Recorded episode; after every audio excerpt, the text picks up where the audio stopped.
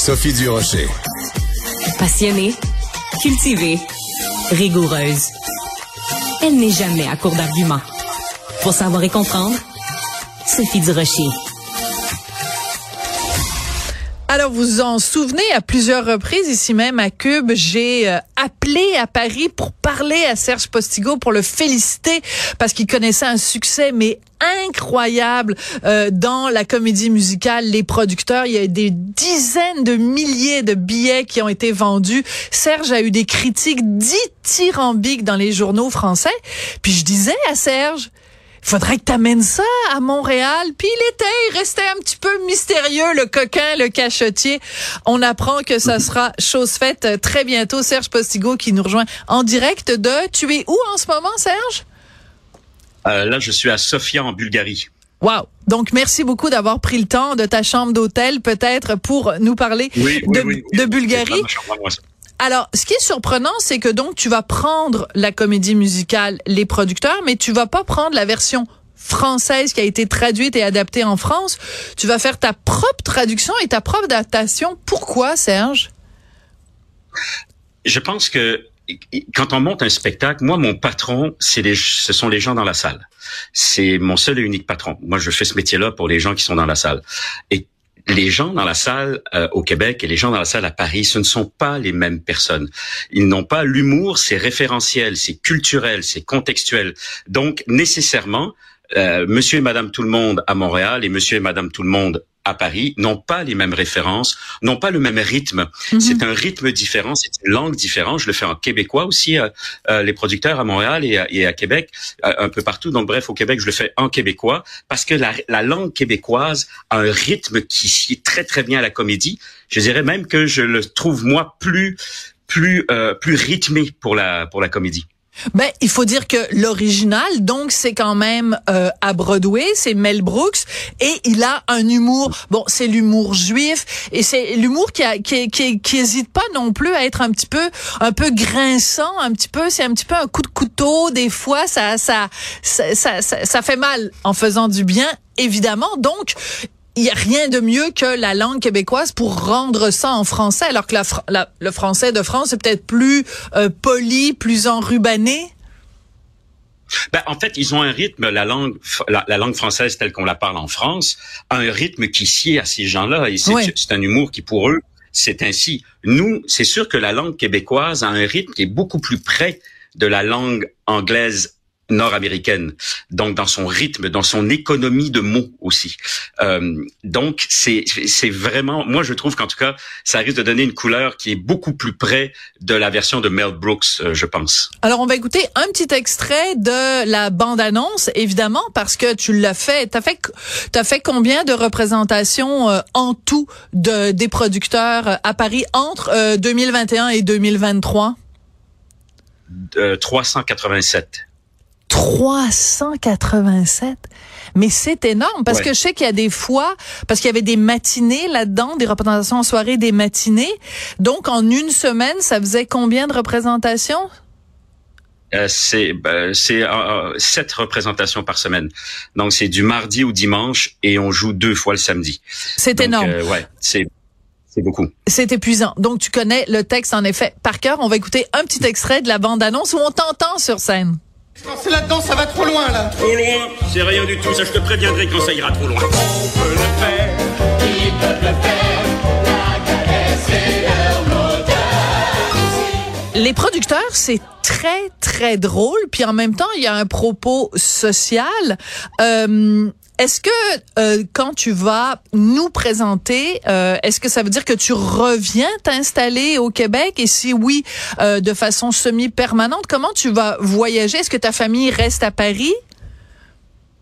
Ma famille est à Paris, c'est-à-dire que Karine et mes deux plus jeunes enfants sont à Paris depuis 2016, et puis moi je me promène quelques semaines ici, quelques semaines là. Mon grand Thomas, lui, est au Québec. Et moi, je suis un Québécois. Euh, j'ai été tricoté au Québec. J'ai été, je suis né en France, de parents français, tout ça, bien sûr, comme toi d'ailleurs. Mais par contre, je suis, comme toi d'ailleurs, un Québécois tricoté, euh, tricoté ici. Donc, c'est sûr que je, je, pense que je suis, voué, je suis voué à, à passer ma vie entre les deux pays. J'ai la chance de travailler en France aussi. J'ai la chance de travailler au Québec aussi. Et je ne veux pas me passer ni de l'un ni de l'autre. Oui, mais c'est très très bien euh, très bien répondu. Euh, donc euh, on se souvient il y a quelques années de ça, tu avais fait un casting ouvert, des auditions ouvertes. Donc que vous soyez quelqu'un qui avait de l'expérience, qui avait qui était passé par les écoles ou pas, tout le monde était bienvenu. Ça avait créé une certaine controverse. Ton point de vue, tu l'avais très très bien défendu. Tu vas faire la même chose cette fois-ci. Est-ce que tu penses que ça va créer encore une fois une controverse où les gens ont compris que c'était une bonne façon de faire? Euh, je pense pas que ça crée de controverse du tout. Je pense que la controverse à l'époque, on parle de 2015, était venue du fait que quelques personnes avaient compris que je ne voulais monter mes spectacles qu'avec des gens, qu'avec des amateurs, dans le sens où des gens qui n'en faisaient pas profession d'être acteur ou actrice.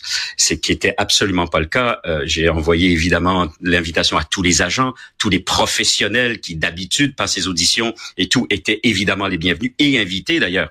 Ils ont été invités c'est juste qu'en plus, j'ouvrais les portes à qui voulait, euh, qui voulait. Voilà. Et surtout qu'il faut savoir que 20% des gens qui ont passé mes auditions à cette époque-là n'avaient pas d'agent étaient des acteurs et actrices professionnels qui n'avaient pas d'agent.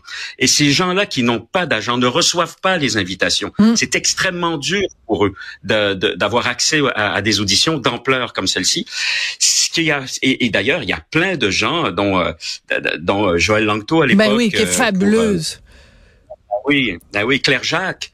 Claire Jacques, euh, qui l'a, je me permets de le dire parce que je l'ai entendu dire publiquement, cette audition-là, euh, elle voulait arrêter le métier. Elle s'est dit celle-là, si ça marche pas celle-là, j'arrête, parce qu'elle n'avait pas accès aux auditions à des rôles d'importance comme euh, comme celle, comme celui qu'elle a fait dans Mary Poppins. Et ça a changé sa vie, ça veut dire ça a changé quand même sa carrière pour le mieux. Alors, je vais te faire écouter un petit extrait et tu vas me dire si cette personne a euh, suffisamment de potentiel pour éventuellement peut-être euh, jouer, chanter, danser dans les producteurs.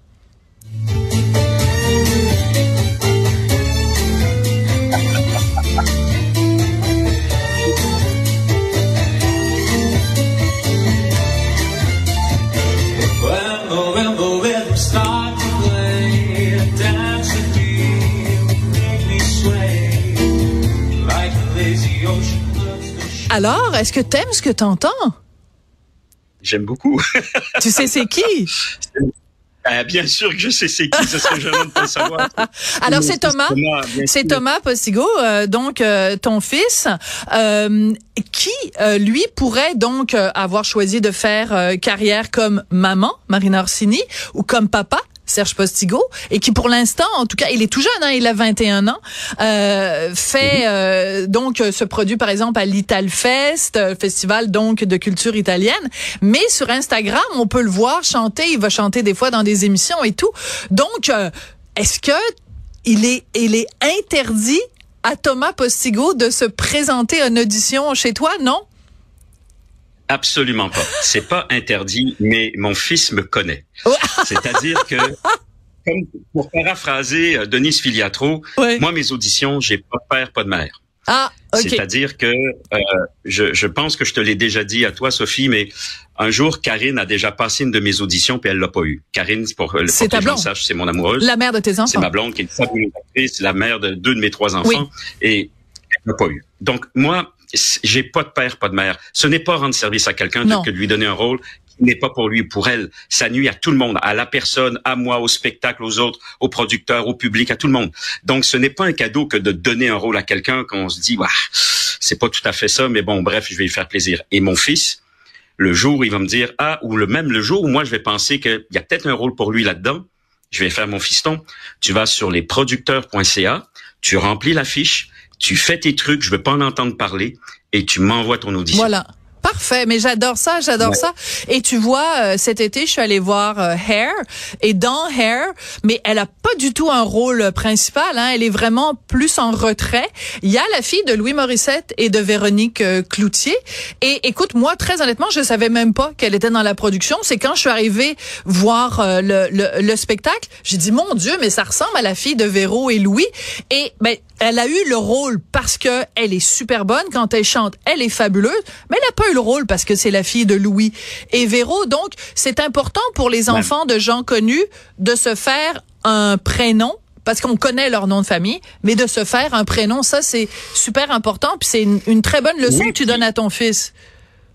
Ben, euh, déjà, bravo à elle d'avoir embarqué là-dedans. Bravo à Serge Denoncourt de ne pas avoir capitalisé là-dessus. À Juste pour rire aussi de pas avoir fait euh, avec euh, mademoiselle qui se trouve à être la, fille de monsieur et de madame.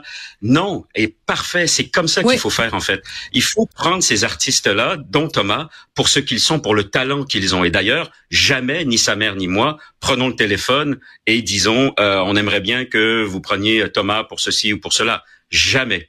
Le seul avantage qu'a Thomas d'être notre notre enfant, Marina et moi, c'est que ben il, traîne avec plein de gens ben autour de lui qui font ce métier-là. Voilà, et tout simplement. Donc, il a accès à des gens, euh, même pas de leur téléphoner, mais il croise des gens dans des loges, il croise des gens dans des émissions, quand il vient voir sa mère ou moi ou tout ça. Mais sinon, jamais nous n'allons nous ouvrir une porte qu'on considère que lui devrait mettre la main sur la poignée. J'adore ça. C'est une très très bonne une très bonne euh, philosophie. Et euh, ben Serge, tu le sais à quel point euh, j'apprécie tout le travail que tu fais et que tu as fait euh, ici parce que moi j'ai jamais pu te voir finalement les producteurs à Paris, mais on sait le travail que tu fais sur les communautés musicales ici au Québec, tant dans l'adaptation, tant dans les traductions que la mise en scène, que quand tu es toi-même sur scène. Et on va pouvoir se payer la traite donc quand tu vas venir nous présenter les producteurs ici. Et je sais qu'on va rire. Merci beaucoup, Serge Postigo. Merci beaucoup, Sophie. C'est toujours un plaisir. Merci. À très bientôt.